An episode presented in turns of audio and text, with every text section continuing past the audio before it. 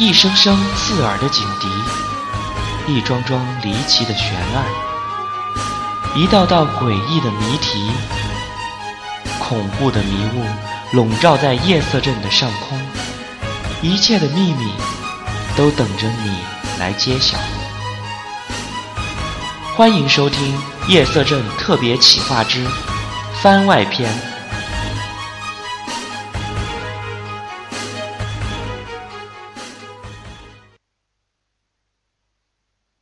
大家好，欢迎大家走进夜色镇，我是镇长 Shino。我们小的时候都听过自己的爷爷奶奶给自己说的一些故事，那么今天我要给大家分享的。叫做奶奶说的故事。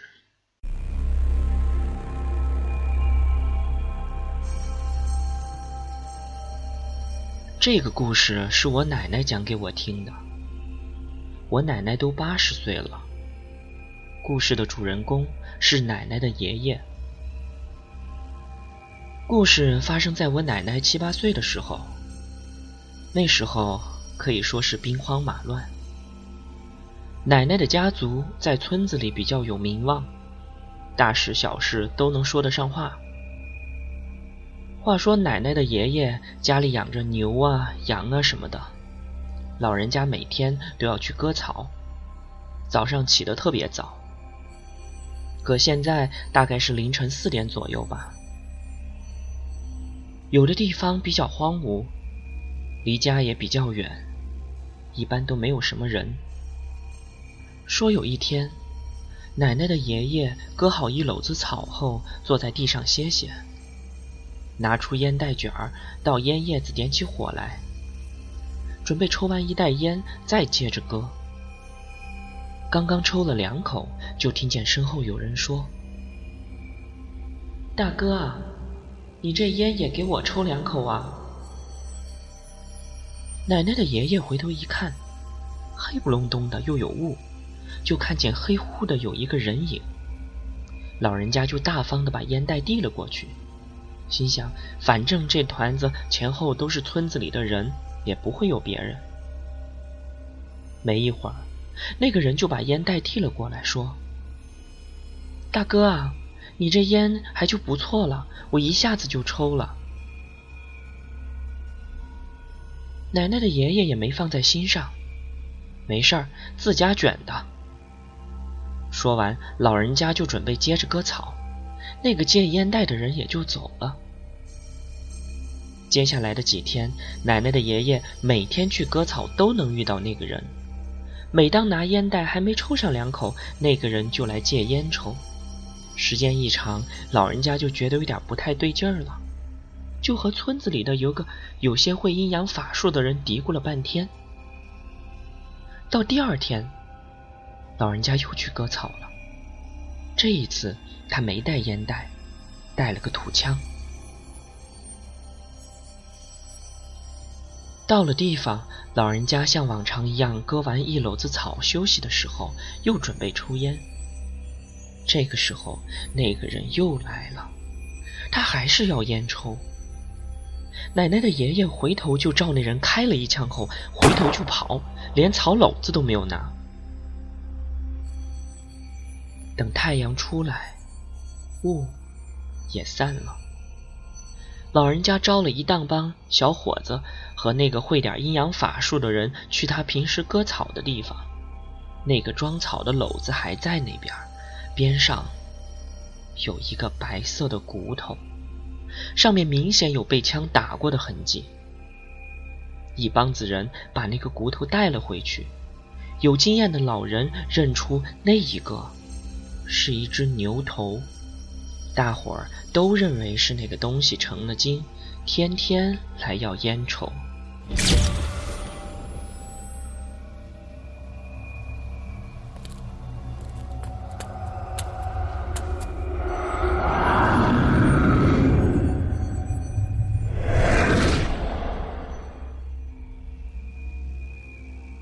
下一个故事是关于我的故事。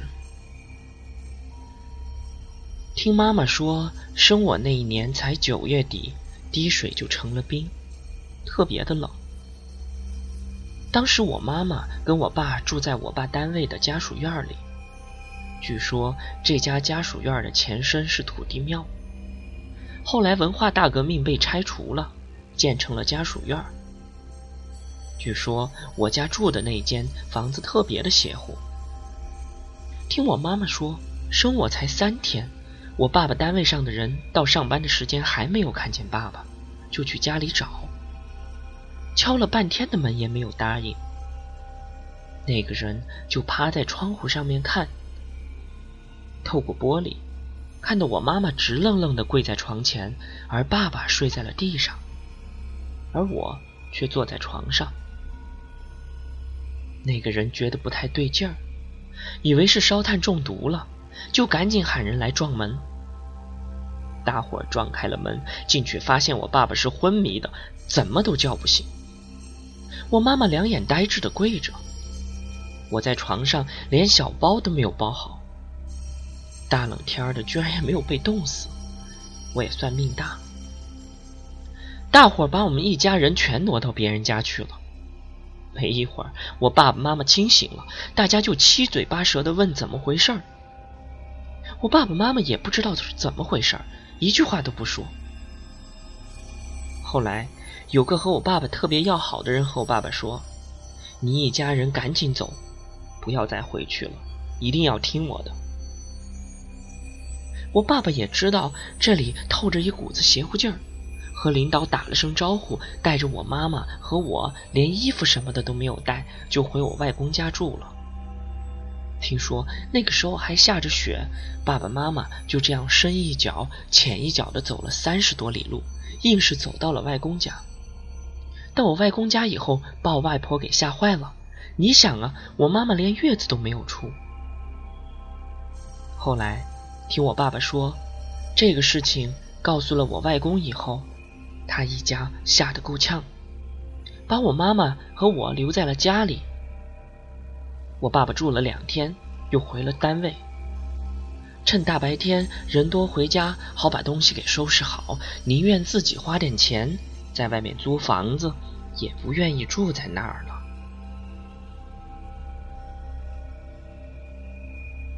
之前也说过，我家分到的那间房子很邪乎。我爸爸之前不信邪，不听别人的，硬是进去住，结果一家子差点交在在那里边。等我爸爸在外面安顿好了以后，再找人打听了一下，直呼命大。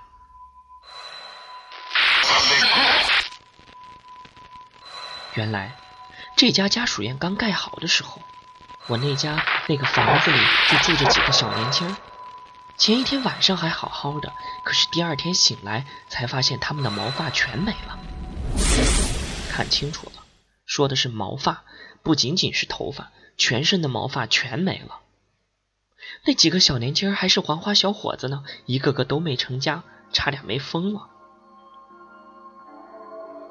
单位领导偷偷向当地的一个神仙奶奶请教，才知道当初建家属院的时候没请人好好规制规制。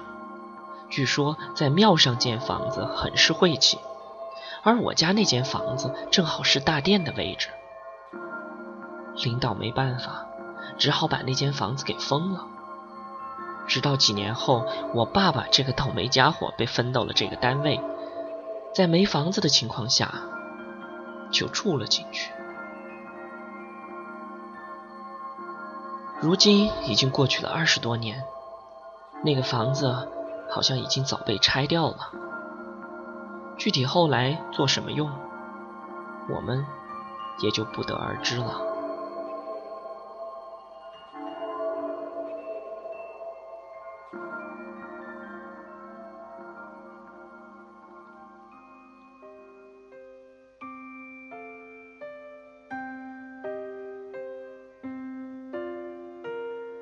第三个故事。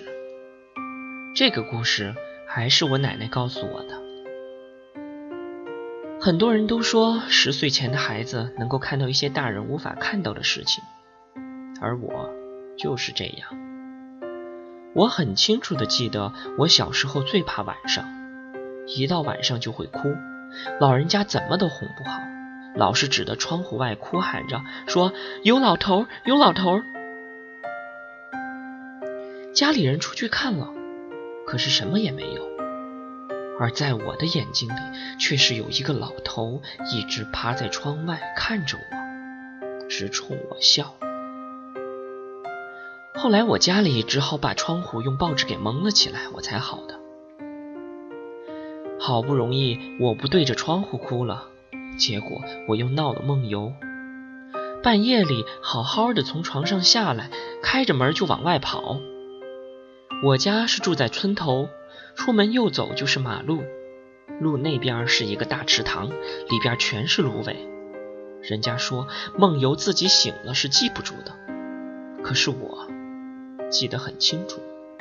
我一出门就往池塘这边跑，那时候是夏天，很多人在我家门口乘凉，看见我冷不丁的往池塘跑，都在后面追。而我小小的人儿跑得特别快，差一点儿就冲到了池塘里头。还是村里的一个大胡子硬把我拽住。接下来的日子里，一到夜里我就往外跑，直奔着池塘就过去了，弄得一家人都很怕。因为这个池子里不干净，解放前那里是半个坟场。听说很多解放军牺牲了，都埋在那里。有人秋天割芦苇的时候，还发现有死人头骨呢。